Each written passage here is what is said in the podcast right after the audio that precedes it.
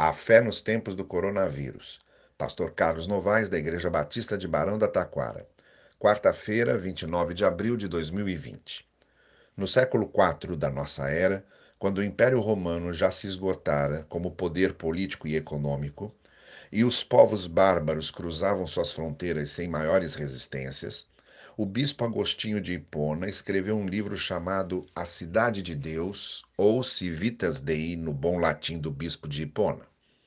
Aurélio Agostinho escreveu A Cidade de Deus para defender os cristãos de uma acusação, a de que o Império Romano chegava ao fim porque Roma abandonara seus deuses em troca do Deus cristão.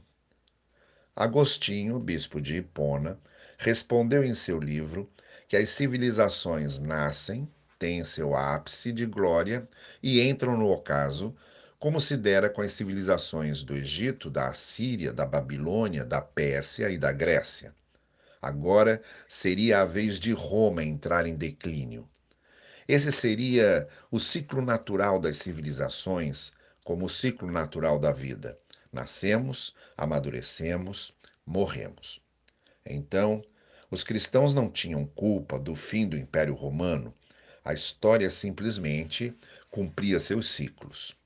Mas há ainda, na Cidade de Deus, uma resposta dada por Agostinho a uma repetida lamúria dos romanos naqueles tempos de declínio e perdas, que aqui merece ser lembrada.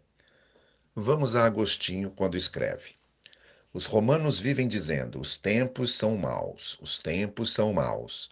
Mas é preciso lembrar que nós fazemos os tempos. Sejam bons e os tempos serão bons. Quando vivemos dias como os de atualmente, cumpre perguntar se, apesar de a realidade ser ruim, não acabamos por piorar ainda mais a realidade, por torná-la ainda mais pesada, ainda mais angustiante. Vale para nós o que valia para os romanos. Sejamos bons e os dias serão bons.